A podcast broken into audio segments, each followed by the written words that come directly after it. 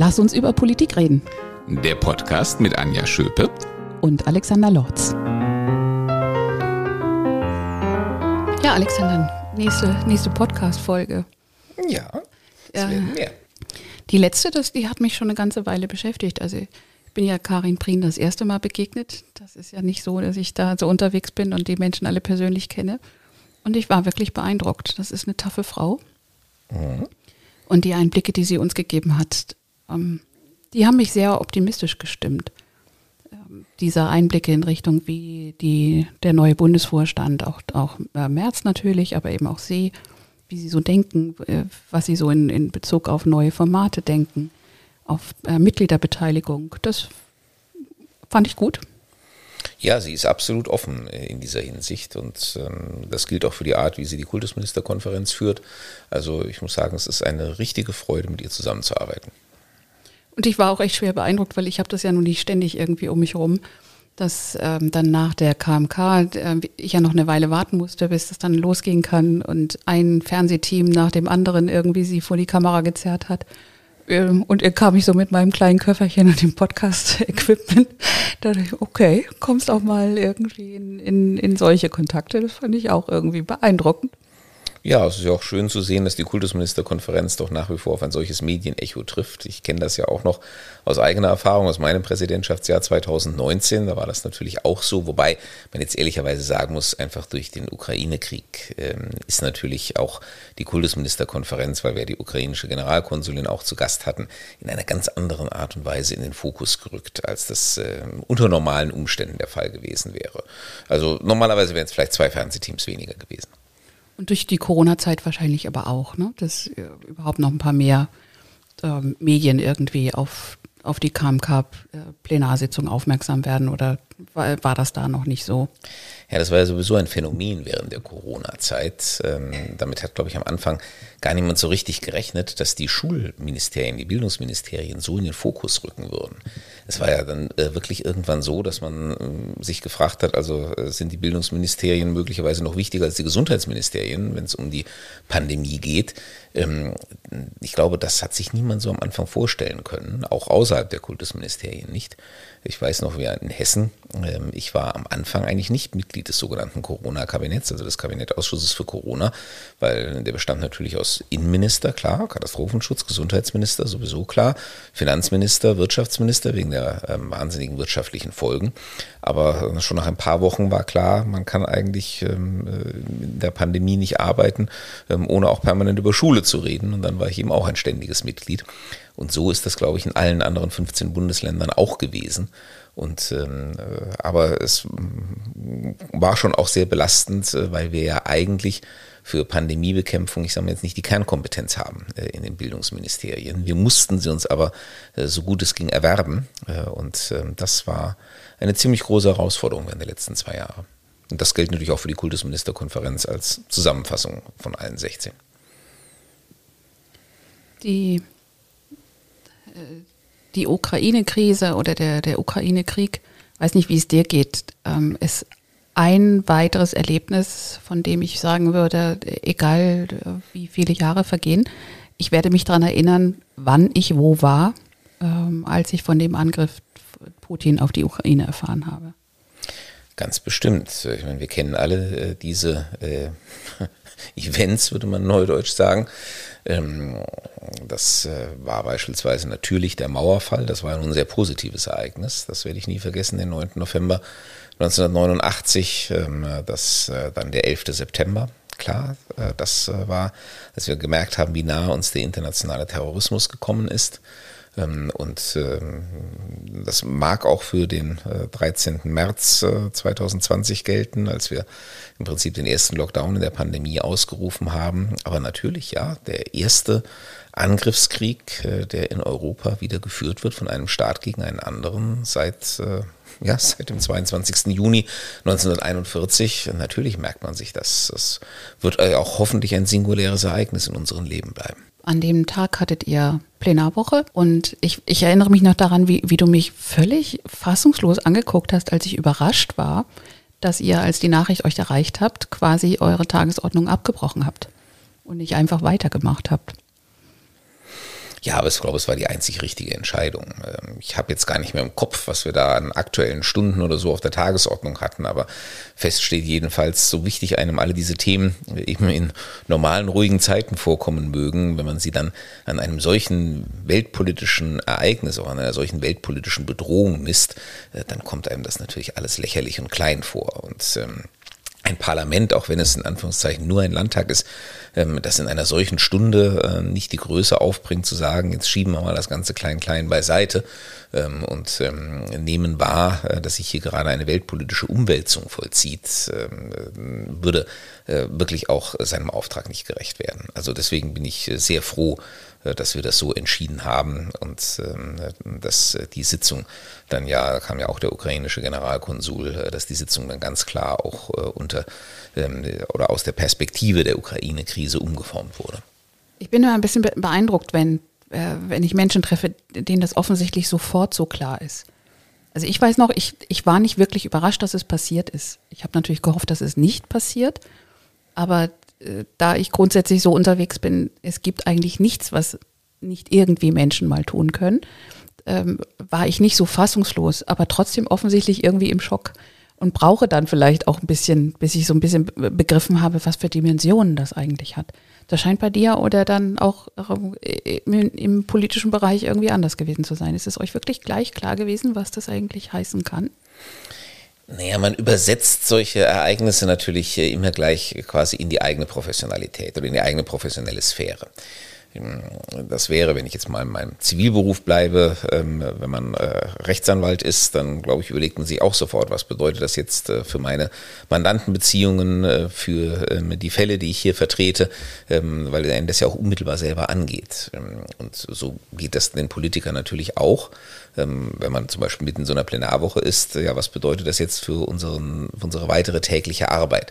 Ähm, aber sicherlich sind wir insofern auch ein bisschen näher dran, als es halt nun mal ein politisches Ereignis ist und ähm, daher von vornherein sozusagen in unsere professionelle Sphäre fällt. Äh, trotzdem, damit äh, keine Missverständnisse aufkommen, äh, ich habe auch nicht damit gerechnet, äh, dass ähm, Putin wirklich hier äh, den vollen Angriff gegen die Ukraine fährt. Ich habe äh, damit gerechnet, dass es lokale Operationen gibt, ähm, dass er versucht, ähm, diese Gebiete da im Osten der Ukraine vielleicht dann auch mit regulären Truppen zu sichern, ein gutes Stück dazu zu erobern bestimmt, die Krim zu sichern vielleicht, also es war das Äußerste, was ich mir vorstellen konnte, zu versuchen, diese Landbrücke von der Krim in den Donbass, die er über Mariupol führt, das im Moment so heftig umkämpft ist, dass er versucht, versucht, die zu erobern, äh, dass er wirklich einen äh, Generalangriff auf die gesamte Ukraine führt, äh, das muss ich ehrlicherweise sagen, sprengte eigentlich auch die Grenzen meiner Vorstellungskraft. Ähm, wobei, als es dann passierte, ja, ähm, äh, habe ich einen Blick äh, für mich in die Geschichte geworfen und habe mir gedacht, äh, das kennen wir.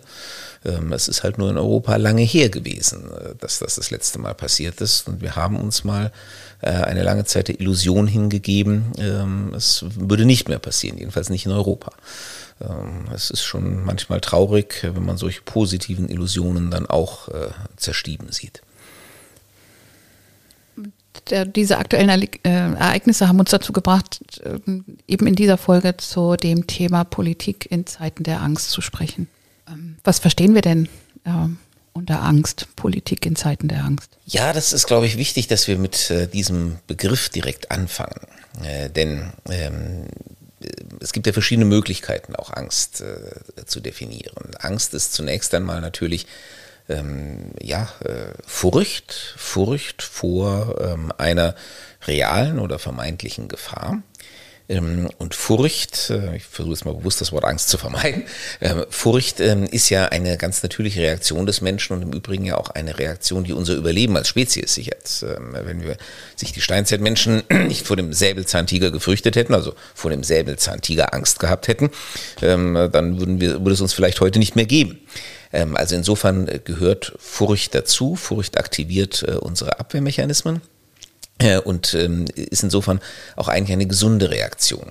Und ich würde, wenn wir schon versuchen, begrifflich abzugrenzen, würde ich sagen, Angst äh, ist überschießende Furcht. Ähm, also ähm, eine Furcht, die sich vielleicht auch bis zu einem gewissen Grade von ihrer realen Basis löst äh, und die Dinge heraufbeschwört, die jetzt sozusagen nicht unbedingt als reale Gefahr bereits gegeben sind. Und Angst ist etwas, was zu übersteigerten Reaktionen führen kann. Ähm, deswegen sagt mir auch, Angst ist normalerweise ein schlechter Ratgeber, so wie Panik beispielsweise auch ein schlechter Ratgeber ist. Das ist eine andere Form äh, der Übersteigerung von Furcht. Ähm, aber das ist jetzt sozusagen meine ganz persönliche Begriffsbildung, muss ich ehrlicherweise sagen. Also ähm, Psychologen würden möglicherweise jetzt die Hände beim Kopf zusammenschlagen und sagen, was erzählt der denn da? Also wir haben eine ganz klare Vorstellung und Definition von Angst, aber ich bin halt kein Psychologe und ähm, äh, deswegen, wenn ich versuche, das äh, quasi von der politischen, aus der politischen Perspektive in den Griff äh, zu bekommen, ähm, dann äh, würde ich jetzt mal mit dieser Unterscheidung anfangen, äh, zu sagen, ähm, Furcht ist etwas ähm, Rationales, äh, Begründetes, ähm, sozusagen auch im richtigen Verhältnis zur Gefahr stehendes und ähm, Angst, da schwingt zumindest ähm, eine zusätzliche irrationale Dimension mit. Politik in Zeiten der Angst was heißt denn dann das? Ist das nicht eigentlich dann ähm, etwas, was gar nicht zusammenpasst? Politik und Angst. Ja, es sollte vielleicht nicht zusammenpassen. Dann habe ich vorhin schon gesagt, Angst ist ein schlechter Ratgeber. Wir betrachten sie aus der politischen Perspektive, ähm, weil natürlich, wenn ich eine diffuse Gefahr wahrnehme, eine diffuse Bedrohung empfinde, dann gibt es grundsätzlich zwei Möglichkeiten. Also gut, es gibt drei Möglichkeiten. Die eine ist, ich treffe zufälligerweise genau das richtige Maß der Antwort. Aber das lassen wir jetzt mal beiseite. Die beiden gefährlichen Antworten sind entweder die, ich ähm, versuche, die Angst wegzuleugnen also äh, ich tue so, als äh, wäre die Gefahr nicht da, äh, versuche das zu ignorieren. Oder ich übersteigere ähm, und, überreagiere damit. Also im einen Fall reagiere ich gar nicht, ähm, was dann ungünstig ist, wenn die Gefahr real ist und ich ihr begegnen müsste. Und im anderen Fall überreagiere ich, was dann den Effekt haben kann, dass am Ende die Therapie schlimmer ist als die Krankheit.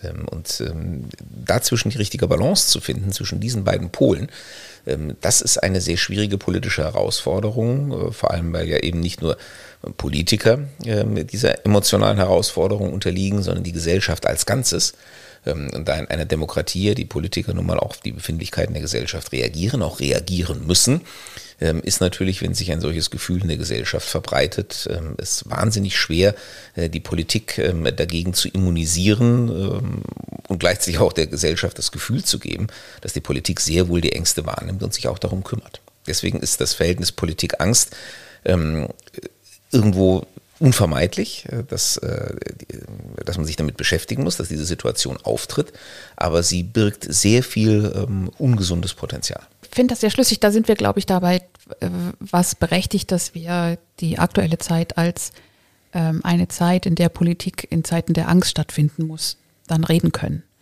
Weil eben die Bedrohung so, also so viele diese Bedrohung so massiv empfinden, dass ähm, wirklich die deutliche Mehrheit, wenn nicht sogar die gesamte Bevölkerung in irgendeiner Form gerade gerade Angst hat und mit Angst umgehen muss.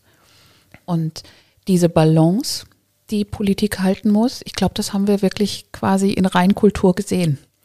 Ähm, also natürlich erstmal äh, auch so eine Art Schock, wenn ich jetzt auf die Bundesregierung schaue, dass es nun wirklich passiert ist. Also ich habe wirklich den Eindruck gehabt, das war eine Fassungslosigkeit jedenfalls für eine, für eine kurze Zeit.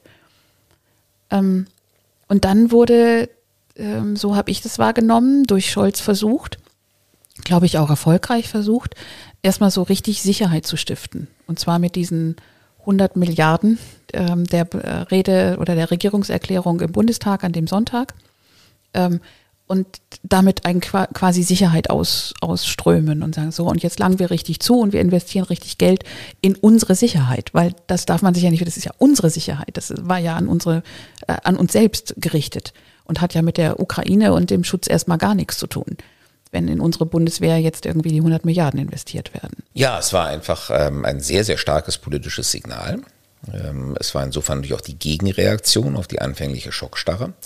Die man auch nachvollziehen kann. Ich meine, Olaf Scholz war irgendwie zehn Tage oder so vor Beginn der Invasion ja noch bei Wladimir Putin gewesen und hatte eigentlich so Signale der Entspannung äh, mitgebracht, jedenfalls nicht den Eindruck vermittelt ähm, und offensichtlich auch nicht mitgenommen, äh, dass da jetzt ähm, die Großoffensive unmittelbar bevorsteht. Ähm, und dann kann ich schon verstehen, dass man das auch erstmal verdauen muss, äh, weil man sich im Zweifel auch einfach hintergangen oder aufs Kreuz gelegt fühlt. Ähm, und dann ist es natürlich auch die äh, politische Herausforderung, äh, aber nicht in der Schockstarre zu verharren, ähm, sondern eine Antwort zu finden. Und ähm, wenn ein starkes Signal der Gefahr kommt, dann muss man auch eine starke politische Antwort geben. Und das muss man ehrlicherweise sagen, das ist äh, dem Kanzler ähm, an dieser Stelle gelungen. Äh, deswegen hat er ja auch Beifall von allen Seiten bekommen, ähm, weil äh, das war schon das Signal, wo eigentlich alle ähm, gefühlsmäßig gesagt haben, ja, das ist jetzt genau richtig, ist jetzt genau die Antwort, die an dieser Stelle gegeben werden musste. Ich habe das auch so empfunden, erstmal Beifall von allen und auch das richtige Signal. Äh, inzwischen sind wir, glaube ich, aber in, in der nächsten Phase, ähm, wo mehr, also wo, wo es sich wieder spaltet, wo ein Teil der Bevölkerung sagt jetzt, es muss aber mehr geben. Also äh, wir müssen wirklich aktiv eingreifen. Wir, wir müssen Stärkezeichen äh, zeigen. Putin versteht nur Stärke. Und dann gibt es eben die, die sagen, bloß nicht. Ähm, nicht noch provozieren, nicht noch irgendwie riskieren, dass doch irgendwie ein NATO-Staat angegriffen wird oder mit involviert wird, weil dann haben wir ein richtiges Problem. Und wie, wie nimmst du Politik jetzt in diesem Spagat wahr? Weil ich glaube, so diese erste Zustimmung und wirklich einheitliche Zustimmung ist aufgebraucht. Ja, und es ist sehr, sehr interessant, ähm, das äh, jetzt mal den Erfahrungen aus der Corona-Pandemie zu vergleichen, weil diese beiden Krisen jetzt wirklich unmittelbar aufeinander folgen, sich teilweise äh, sogar überlagern und äh, in der Tat die gesellschaftliche Reaktion die gleiche ist, obwohl die Krisen ja völlig unterschiedlicher Natur sind. Auch bei der Corona-Pandemie hatten wir am Anfang universelle Zustimmung eigentlich für alles, ähm, was die Regierung gemacht hat. Und die ist dann sukzessive erodiert. Bei Corona dauert es vielleicht ein bisschen länger als jetzt im Falle äh, der Ukraine-Krise. Und ähm, am Ende, das erleben wir bis heute, ähm, äh, gab es auch zwei unversöhnliche Lager, die sich gegenüberstanden. Äh, die einen, die im Prinzip ähm, keine einzige Einschränkung mehr akzeptieren wollen, was die Pandemie angeht, und die anderen, die am liebsten noch immer im Lockdown wären. Ähm, und ähm, eine, eine Mitte, ähm, die dazwischen zerrieben wird ähm, äh, oder potenziell zerrieben werden kann, die aber eigentlich genau den rationalen, den abwägenden Kurs verkörpert, den Politik äh, vernünftigerweise gehen muss. Natürlich kann uns das in äh, der Ukraine-Krise genauso passieren, ähm, dass wir auch hier zwei unversöhnliche Lager kriegen. Die einen, die ähm, äh, ja, mehr oder weniger zu militärischen Interventionen ähm, äh, neigen und die anderen, die am liebsten einfach nur den Vorhang runterlassen und die Ukraine irgendwo in, in, im Dunkel der Geschichte verschwinden lassen würden. Und auch dazwischen muss man einen vernünftigen Mittelweg finden, äh, egal wie groß vielleicht auch die internen Anfeindungen sind. Ich bin allerdings, muss ich sagen, wenn ich mir gerade die Politik des Westens anschaue, bin ich ähm, ausgesprochen zuversichtlich, weil ich finde, ähm, dem Westen insgesamt, ähm, den ganzen NATO-Staaten, gelingt im Moment ein sehr vernünftiger Mittelkurs. Auf der einen Seite klar zu sagen, ja, wir gehen nicht in die große Konfrontation mit Russland, weil das einfach mit unabsehbaren Risiken behaftet wäre. Aber wir sind auch nicht bereit, diesen Völkerrechtsbruch, diesen Zivilisationsbruch, den ein Angriffskrieg heutzutage in Europa darstellt, äh, einfach so hinzunehmen und äh, ähm, wir tun alles, was wir unterhalb der Schwelle der großen Konfrontation können, um zu versuchen, äh, das einzudämmen, der Ukraine zu helfen und jedenfalls klar zu machen, dass das ein inakzeptables Verhalten ist, was äh, Wladimir Putin da an den Tag legt.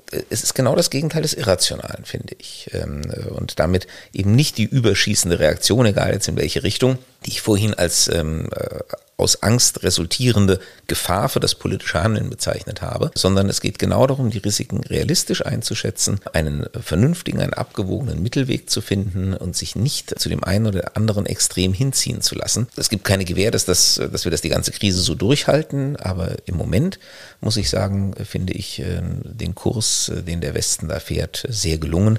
Ich weiß am Ende auch nicht, ob er erfolgreich sein wird, äh, weil zum erfolgreichen Verhandeln, zur erfolgreichen Diplomatie gehören am Ende immer zwei. Kommt Angst auch bei Politikern selbst äh, wirklich erwähnenswert vor? Ja, natürlich. Und Politiker sind ja auch nur Menschen.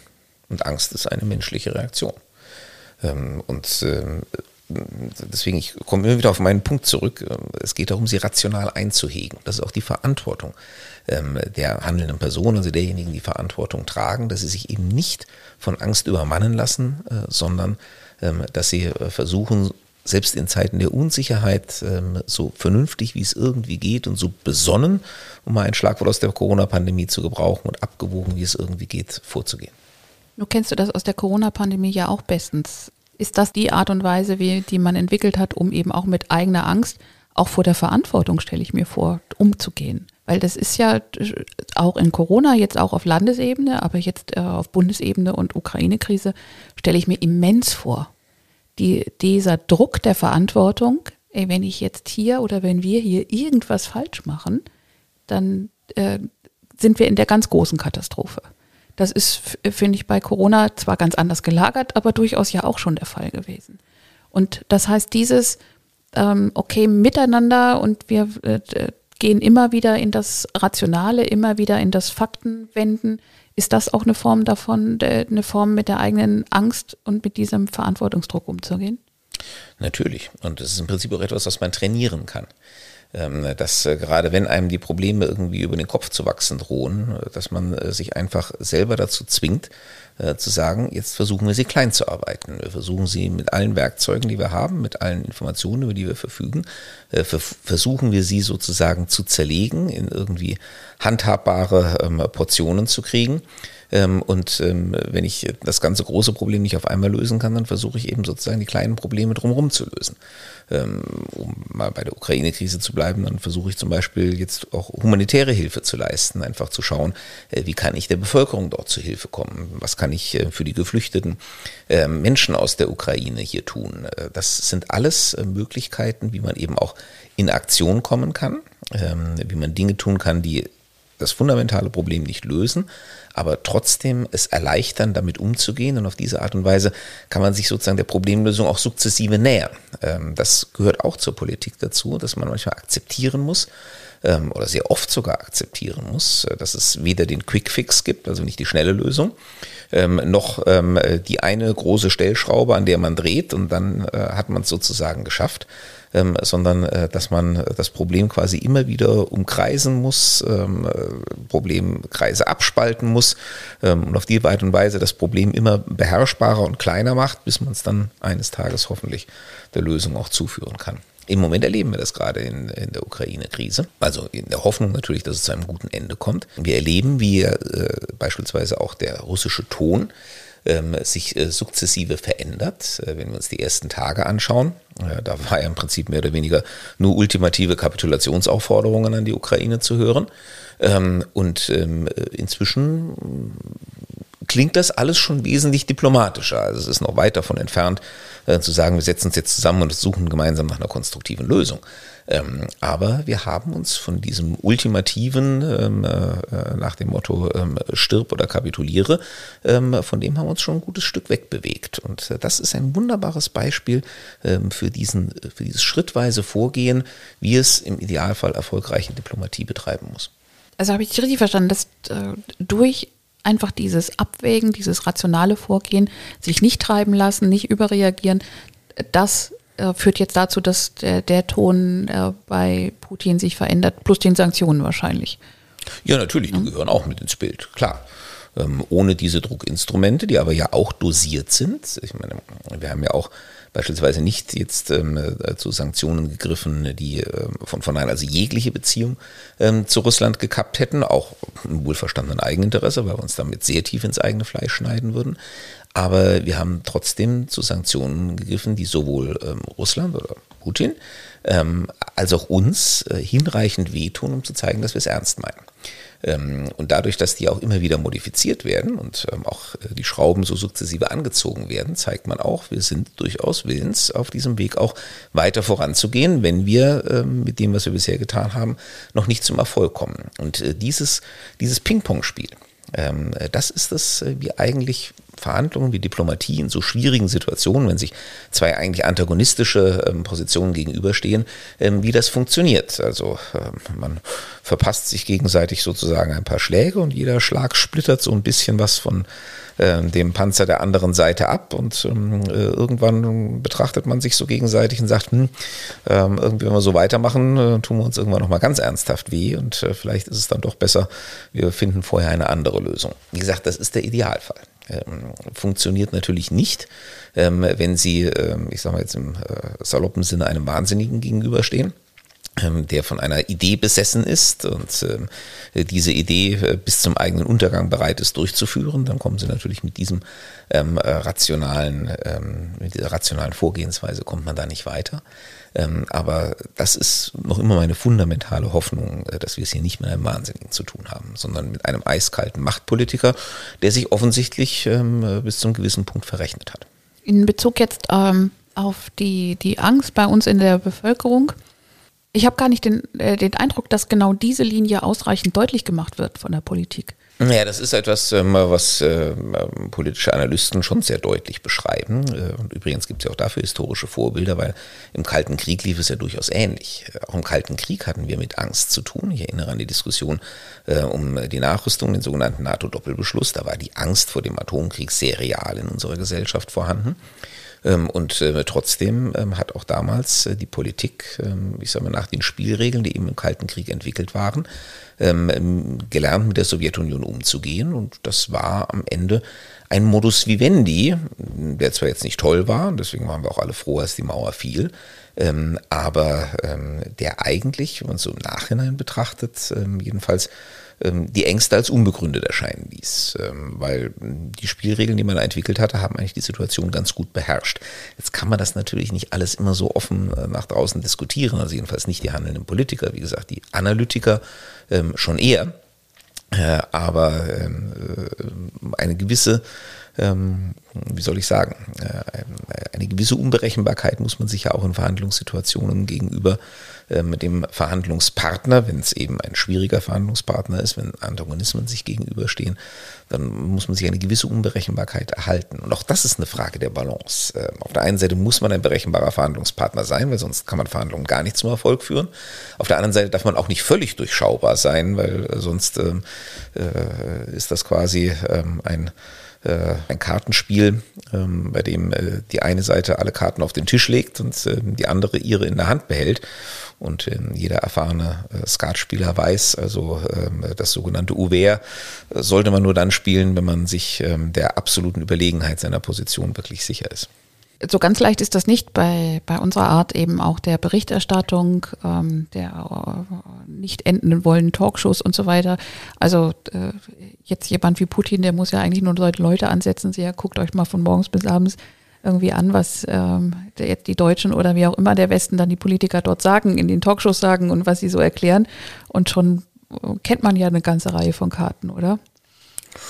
Ja, natürlich. Ich meine, wir sind eine offene Gesellschaft. Ähm, Transparenz ist äh, bei uns ähm, ein Grundgesetz. Das ist so in Demokratien.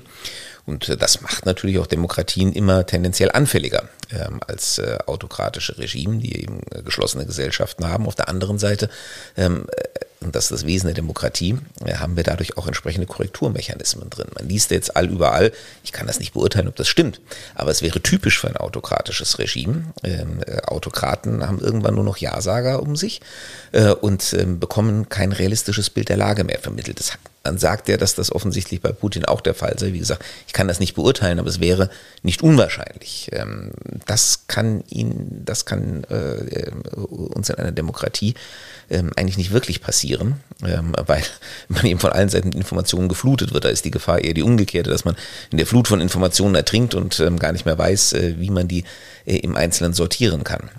aber du wirst auch feststellen, dass die die Leute, die wirklich die Verantwortung tragen und die Entscheidungen treffen, sich derzeit nicht in Talkshows setzen. Upsala. Da denke ich aber gerade mal an, an Robert Habeck und an ähm, den Parteivorsitzenden der SPD und so weiter. Die sind alle gerade in Talkshows und nicht ganz selten. Ja, Robert Habeck hat eine andere Rolle. Robert Habeck ähm, kümmert sich, äh, muss sich um die Energieversorgung Deutschlands kümmern. Ähm, das hat natürlich auch außenpolitische ähm, Rückwirkungen, ähm, aber es ist trotzdem im Wesentlichen eine nach innen gerichtete Tätigkeit, nämlich die Sicherung einfach der Energieversorgung Deutschlands. Ich habe jetzt von denen gesprochen, die nach außen Verantwortung tragen, also Kanzler, Verteidigungsministerin, Außenministerin. Die Außenministerin tritt noch zum Teil auf, aber diejenigen, ich sage mal, die die harten äh, Entscheidungen treffen, die halten sich im Moment vernünftigerweise aus den Talkshows raus. Ich habe gerade naiv gedacht, die haben einfach schlichtweg keine Zeit. Finde ich gerade total spannend, weil auf die Idee bin ich gar nicht gekommen, dass das also eine strategische Entscheidung sein kann, ob ich da nur hingehe oder nicht. Wie gesagt, ich habe so banal gedacht, die haben schlichtweg, die müssen schlichtweg arbeiten, haben keine Zeit, sich da reinzusetzen. Also, das ist ja auch nicht falsch. okay, und jetzt denke ich gerade so, Markus Söder habe ich gesehen in dieser Zeit in, in Talkshows, ähm, wie gesagt, den, den, den Habeck, ähm, unterschiedliche, durchaus auch großkopferte Politiker, ähm, die sich die Zeit nehmen.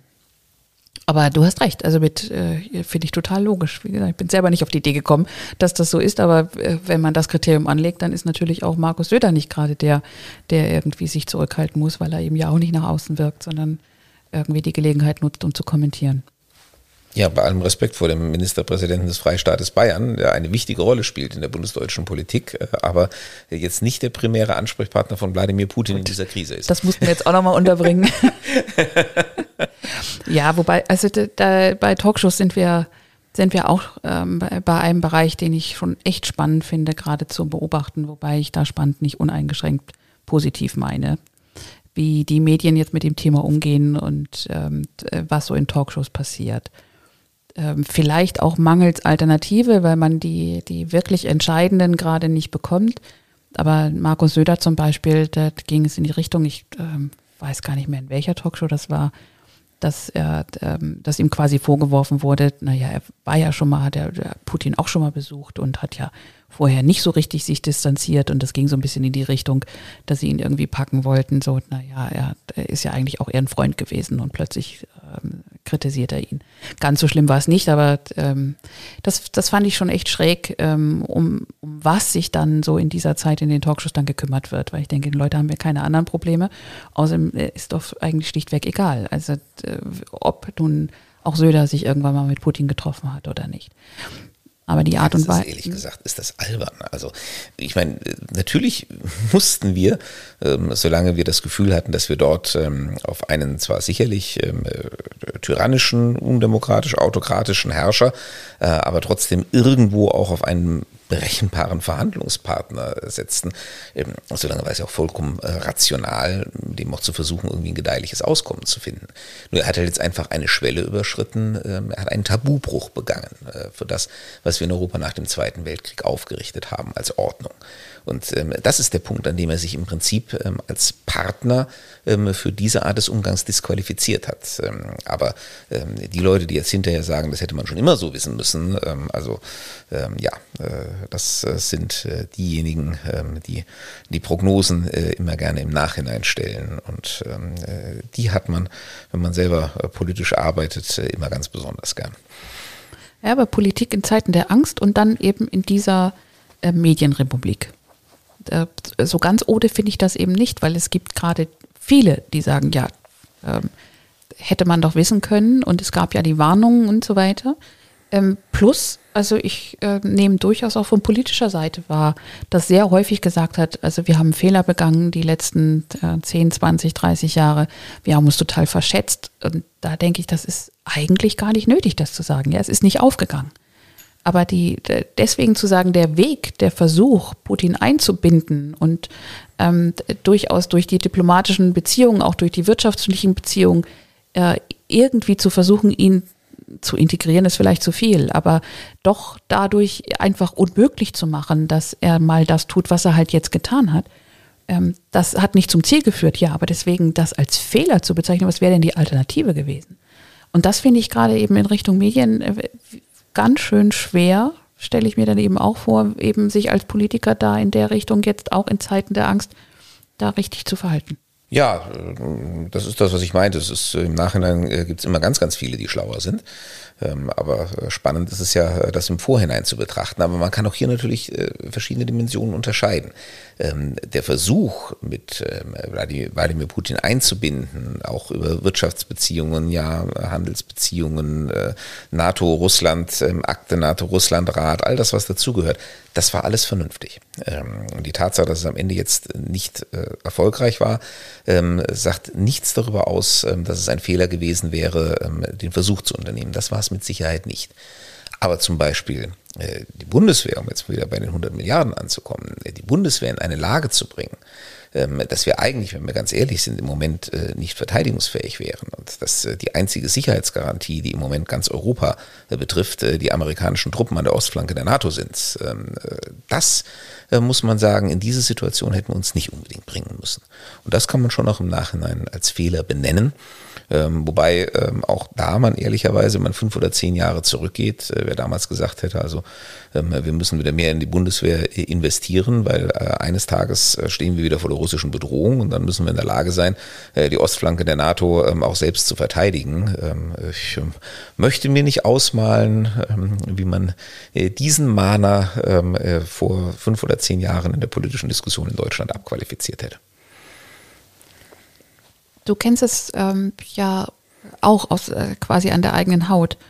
Ähm, wie schwer ist es dann auch zum Beispiel, ähm, wenn, wenn äh, in, in, Talkshows ähm, das auszuhalten, dass dort mit so äh, sehr dramatischen, ganz realen Beispielen gearbeitet wird?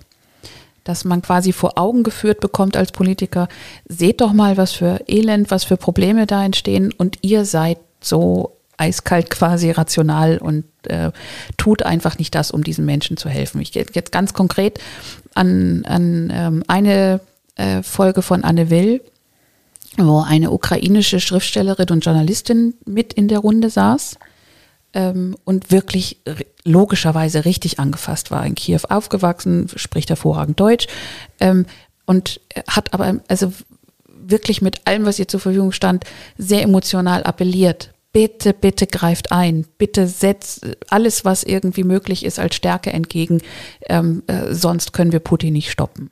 Und ähm, äh, dann gab es natürlich äh, in, in der Richtung dann das politische Gegenargument, ähm, nee, wir müssen, wir dürfen nicht provozieren, wir dürfen nicht riskieren, dass jetzt dann quasi wirklich der dritte Weltkrieg ausbricht, wenn also ein NATO-Staat oder die NATO an sich da wirklich so aktiv mit reingeht. Und da dachte er, wow, das muss doch schwer auszuhalten sein, wenn man da nun wirklich so einen Menschen unmittelbar da ähm, auch noch in dieser, auf dieser Bühne vor Augen hat, der, der wirklich leidet und dann auch zwischendurch immer mit Großeinstellungen und so weiter das gezeigt wurde. Also es ist schon ganz schön schwer, finde ich, oder so stelle ich mir das vor. Ist es so schwer, das auszuhalten, dann als Politiker bei dieser Rolle zu bleiben, weil man steht da ja auch nicht wirklich gut da? Ja, das äh, sind äh, die härtesten Situationen, in denen man äh, dann ist, wenn man mit Menschen, die ja auch völlig nachvollziehbar äh, da emotional hoch engagiert und angefasst sind, ähm, wenn man denen gegenübertritt und dann, äh, ich sag mal, in scheinbar kalter Rationalität ähm, halt erklären muss, warum man ihren völlig verständlichen Emotionen äh, an dieser Stelle nicht nachgeben kann. Es gab ja beispielsweise auch mal diese berühmte Szene Angela Merkel mit genau. palästinensischen ähm, Flüchtlings. An die musste ich auch denken. Ja, genau. Das, das sind diese typischen Szenen, ähm, wo man äh, auch tatsächlich als Politiker nicht nur verlieren kann, weil ich meine, entweder lässt man sich auf die Emotionalität ein und dann ähm, äh, wird man eigentlich seiner Verantwortung nicht gerecht oder man tut es nicht und dann erscheint man kalt. Ähm, und äh, das ist sehr schwierig, weil die Menschen natürlich äh, auf diese emotionale Schiene auch reagieren. Das ist ja auch richtig so. Ich meine, dass wir so etwas wie Mitgefühl empfinden in einem solchen Fall, das ist ja eine, eine der besten menschlichen Reaktionen, äh, die wir haben. Und ähm, dass natürlich die Medien dann auch so, so etwas einsetzen, das entspricht jetzt wiederum der inneren Logik einfach ähm, der Mediengesellschaft. Ähm, aber ja, man muss auch immer wieder sagen, wir haben in meiner Heimatzunft, also in der Juristerei, gibt es den schönen Spruch, äh, Hard Cases make bad law.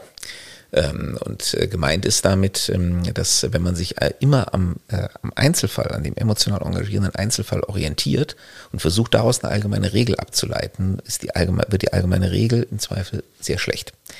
Ähm, und umgekehrt, wenn man einer guten allgemeinen Regel folgt, trifft man auf Einzelfälle, denen diese Regel nicht gerecht wird. Ähm, und trotzdem darf man die Regeln nicht über Bord werfen, wenn sie insgesamt gut ist. Ähm, und ähm, das ist aber im Einzelfall sehr schwer zu vertreten. Und ja, natürlich lässt sich mit Angst besser auch mediale Stimmung schüren, lassen sich besser Einschaltquoten äh, generieren. Oder wenn wir hier schon in sozialen Medien unterwegs sind, Follower rekrutieren. Das geht mit Emotionen sehr, sehr viel einfacher als eben mit der kalten Rationalität. Du hast vorhin auch gesagt, wir, wir haben ja ähm, auch schon andere Zeiten in der, in der Geschichte äh, hinter uns, in der Politik mit ähm, Angst umgehen musste. Kalter Krieg. Ähm, es so, es müsste so zwei, drei Jahren gewesen sein, da ist ein Buch erschienen, Republik der Angst. Das ähm, ist kein besonders gute, gutes Buch, ähm, finde ich, aber das die, die, äh, die These vertreten hat, eigentlich ist unsere ganze Geschichte der Bundesrepublik immer nur, also nur in Anführungszeichen, eine Abfolge von unterschiedlichen äh, Phasen, in denen ähm, die, die Politik mit Angst umgehen musste oder sich eben der, der Angst in der Bevölkerung stellen musste. Da war der Kalte Krieg natürlich genannt, da ist aber auch dann äh, der, die Zeit des Terrorismus genannt, die Zeit äh, quasi des, äh, des drohenden Klimawandels. Ähm, es ist nicht ganz äh, durchgezogen in dem Buch bis in die heutige Zeit. Geschichtlich eigentlich gut erklärbar, also auch wenn das nicht alles zutreffend ist. Aber man darf ja nicht vergessen, woraus die Bundesrepublik Deutschland entstanden ist. Ich meine, sie aus, aus der totalen Zerstörung, wirklich aus der ähm, physischen, moralischen, in jeder Hinsicht Trümmerlandschaft des Zweiten Weltkrieges entstanden ähm, und geriet gleich unter die existenzielle Bedrohung der deutschen Teilung, ähm, des Kalten Krieges, ja, der, des nuklearen Wettrüstens ähm, und eine solche Erfahrung wie der Zweite Weltkrieg, ich meine, das sitzt den Menschen mindestens eine Generation lang in den Knochen, äh, wahrscheinlich deutlich darüber hinaus. Ähm, dass ähm, so eine Gesellschaft natürlich ähm, ganz anders mit Angst reagiert, als äh, eine Gesellschaft, die das Gefühl hat, sie hat bisher eigentlich alles großartig gemeistert und ist noch mit allen Herausforderungen fertig geworden. Das, glaube ich, ist erklärbar. Das unterscheidet Deutschland auch natürlich ähm, von äh, den anderen äh, großen europäischen Staaten. Äh, deswegen ist ja auch der Begriff Angst, etwa im Englischen oder Französischen, ähm, äh, die verstehen den gar nicht, beziehungsweise die übernehmen das deutsche Wort. Das war ja so ein geflügeltes Wort, German Angst, ähm, äh, beispielsweise im englischen Sprachgebrauch. Ähm, ja, weil das äh, in dieser Form einer äh, Gesellschaft ähm, wie der äh, britischen oder amerikanischen fremd ist. Ähm, also natürlich sind dort auch Menschen ängstlich, aber sozusagen Angst als ein kollektiver Bewusstseinszustand der Gesellschaft, das ist natürlich schon etwas, was einfach aus der deutschen Geschichte heraus erklärbar ist. Hatten wir denn überhaupt Phasen, in denen Politik nicht mit Angst umgehen musste? Hm, ja, ich glaube, es gab schon Phasen, wo jedenfalls äh, die Angst bei weitem nicht diese Rolle gespielt hat. Also wenn ich so äh, an äh, meine eigene Jugendzeit ähm, äh, zurückdenke, also ich fand die 80er Jahre waren eine ausgesprochen ruhige Zeit eigentlich. Ähm, da hatte ich nicht das Gefühl, dass ich in einer Angstgesellschaft aufgewachsen bin. Nach dem Mauerfall war es ähm, noch viel ausgeprägter. Also ich meine, in den 90er Jahren hatten wir das Gefühl, alles löst sich in Wohlgefallen auf. Und das hat sich dann eigentlich erst so in diesem Jahrhundert äh, so langsam wieder verändert. Aber wir haben jetzt natürlich eine Abfolge von richtigen Großkrisen gehabt angefangen bei der Finanzkrise äh, 2008, äh, dann äh, die Flüchtlingskrise 2015, 16, dann die Pandemie, äh, jetzt der Ukraine-Krieg, ähm, also die Frequenz der Krisen und richtig großer Krisen ähm, hat halt wahnsinnig zugenommen. Ähm, und äh, dass das dann natürlich ähm, auch in der Gesellschaft zu Angstreaktionen führt, ist völlig natürlich. Und ähm, dann eine, eine weitere, äh, wirklich in, den, in der Dimension große Krise führt bei uns aber eben äh, wegen der nicht so unmittelbar greifbaren Bedrohung nicht zu dieser Angstreaktion. Und zwar ist das die drohende Klimakatastrophe. Das ist ja dann eigentlich auch wieder ein Phänomen, ne? dass dann folgt der, also German Angst, dass äh, doch über lange Phasen offensichtlich, damit müssen, das müssen wir so nüchtern sehen, das äh, sehr erfolgreich verdrängt. Ja, das ist, äh, wenn man das Risiko nicht greifen kann, ähm, dann klar, neigt der Mensch natürlich dazu, das zu verdrängen. Und ich meine, die Klimakrise oder Klimakatastrophe war natürlich über viele Jahre, ich sag mal so, äh, eigentlich das esoterische Forschungsfeld von bestimmten Wissenschaftlern und ähm, äh, man hat vielleicht auch teilweise so ein bisschen äh, mit einem leichten Gruseleffekt äh, so Untergangsprophetien gelesen, aber es war eben nicht unmittelbar erfahrbar. Es wurde unmittelbar erfahrbar und man kann ja genau datieren, wann die Diskussion richtig hochgekocht ist, ähm, in diesem Dürrejahr 2018. Ähm, als äh, Menschen plötzlich das Gefühl hatten, irgendwas stimmt nicht mehr ähm, äh, ein Jahr praktisch ohne Regen, äh, im nächsten Jahr ein äh, wahnsinnig heißer Sommer. Ähm, äh, und das war plötzlich, als auch diese ganzen Klimadaten ganz anders ins öffentliche Bewusstsein getreten sind. Ich erinnere mich noch ähm, äh, so 2010 bis 12, da hatten wir hintereinander nochmal drei richtig schöne kalte, schneereiche Winter. Ähm, äh, da haben ganz viele Leute gelacht, so nach dem Motto, ja, das sehen wir ja hier, was äh, die Klimavorhersage sagt. Da waren die objektiven Daten alle schon ähm, äh, klar in Richtung Erderwärmung. Ähm, aber das unmittelbare Erleben war einfach ein anderes. Ähm, und ähm, man hatte den, die klassischen deutschen Regensommer ähm, von früher. Und ähm, wenn man irgendwie bei 15 Grad im Regen an der Nordsee sitzt, die du ja auch so heiß und innig liebst, dann im Sommer, dann ist natürlich die Erderwärmung irgendwie gefühlt weit weg. Ähm, aber das war eben dann äh, die Jahre nicht mehr der Fall und dann hat man äh, diese, diese Temperaturzunahme in ganz anderer Art und Weise wahrgenommen. Und das unterscheidet es eben von all den anderen Krisen, die von vornherein unmittelbar erfahrbar waren. In der Finanzkrise hatte ihr das Gefühl, sind eigentlich morgen meine Ersparnisse noch da das hat die Leute direkt unmittelbar betroffen. Ähm, die Flüchtlingskrise, sowohl die 2015er als auch jetzt mit den ukrainischen Flüchtlingen, man sieht die Menschen. Wenn man jetzt an den Berliner Hauptbahnhof geht, man sieht die Menschen aus den Zügen steigen. Das ist ein unmittelbarer Erfahrungswert. Und die Pandemie, ja sowieso, ich meine, die hat jeden von uns äh, ganz unmittelbar betroffen. Ähm, und das war eben für die Klimakrise die ganze Zeit nicht der Fall. Das hat sich, wie gesagt, vor einigen Jahren geändert. Jetzt ist es durch die anderen Krisen wieder etwas in den Hintergrund gedrückt worden, aber trotzdem ist dieser unmittelbare Erfahrungswert vorhanden und der wird auch wieder, der wird sich auch wieder bemerkbar machen. Und in dieser unmittelbaren, ähm, äh, äh, greifbaren und erlebbaren Angst ist ja dann auch wirklich die Tür geöffnet, um politisch sehr schnell sehr weitreichende Dinge zu erreichen. Also wenn ich jetzt an Angela Merkel äh, und Fukushima und den Ausstieg an der Atomkraft denke, als ein Beispiel, ähm, so hängt ja irgendwie Politik und Angst auch zusammen. Also wenn ich durch welche Ereignisse auch immer ähm, so eine wirklich weit verbreitete, sehr tiefe Angst bei der Bevölkerung habe, dann kriege ich ratzfatz Dinge durch, die äh, sonst ewig gebraucht hätten oder vielleicht nie geklappt hätten. Jetzt äh, lasse ich mal weg, dass Angela Merkel da auch äh, eine 180-Grad-Wendung gemacht hat. Ähm, äh, was vielleicht dann auch mit der persönlichen Angst zu tun hat. Aber wir sind ja ein bisschen der, auf der Spur, so was hat ähm, Politik mit Angst zu tun oder ähm, wie sieht Politik in Zeiten der Angst aus? Ja, ich glaube, was du jetzt ansprichst, das ähm, beleuchtet nochmal eine Dimension, die wir wirklich auch jetzt, ähm, ich denke auch langsam zum Abschluss äh, unseres heutigen Podcasts ähm, auch beleuchten sollten. Nämlich es gibt natürlich auch ein Geschäft mit der Angst. Das gibt es im Wortsinne. Es gibt Menschen, die mit äh, Angst und Untergangsprophetien sehr viel Geld verdienen. Ähm, äh, das lasse ich jetzt sogar mal beiseite. Aber natürlich gibt es auch im äh, politischen Spektrum Kräfte, vor allem eben die extremistischen Kräfte jeglicher Couleur, ähm, die ihr mit der Angst ihr politisches Geschäft betreiben. Und ja, die Versuchung ist groß für jeden der politische Verantwortung trägt, äh, in einem Klima der Angst zu versuchen, sich diese Angst zunutze zu machen, um vielleicht auch nach bestem Wissen und Gewissen und Wollen ähm, äh, die politischen Entscheidungen durchzusetzen, die man für richtig hält. Aber das ist ein sehr gefährlicher Weg. Ähm, denn äh, man weiß nie, ob man die Welle, die man dann lostritt, ähm, äh, auch äh, wieder rechtzeitig stoppen und abbremsen kann. Ähm, und, ähm, und dann kann es dazu kommen, wenn man das nicht schafft, dass dann eben plötzlich aus Angst heraus ähm, ganz irrationale, auch politische Reaktionen erfolgen, ähm, wo man dann einige Jahre später sagt, mein Gott, wie konnten wir nur so einen Unsinn machen?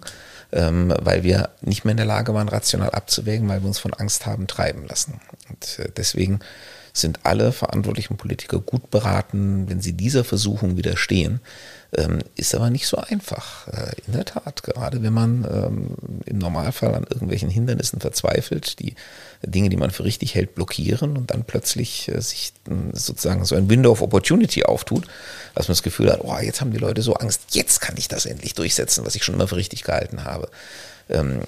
Es ist nachvollziehbar, es wird immer wieder vorkommen, äh, aber ähm, ja, es ist ein, ein gefährlicher Weg, äh, ein sehr abschüssiger Weg, den man da beschreitet. Aber ich komme nochmal zu äh, unserem Anfang zurück. Wenn ich mir gerade unsere Reaktionen in der Ukraine-Krise anschaue, äh, dann stelle ich sehr beruhigt fest, äh, die sind nicht angstgetrieben. Und ähm, ich hoffe, dass die Politik dabei bleibt. Danke. Gerne. Ja, und abschließend ein herzliches Dankeschön an alle, die uns bis hier zugehört haben. Wenn Sie weitere Informationen wünschen oder uns ein Feedback geben wollen, Anregungen, Wünsche für uns haben für unseren Podcast, dann gerne auf deiner Homepage alexander-lords.de-podcast oder auf deinen Accounts auf Insta und Facebook. Bis zum nächsten Mal.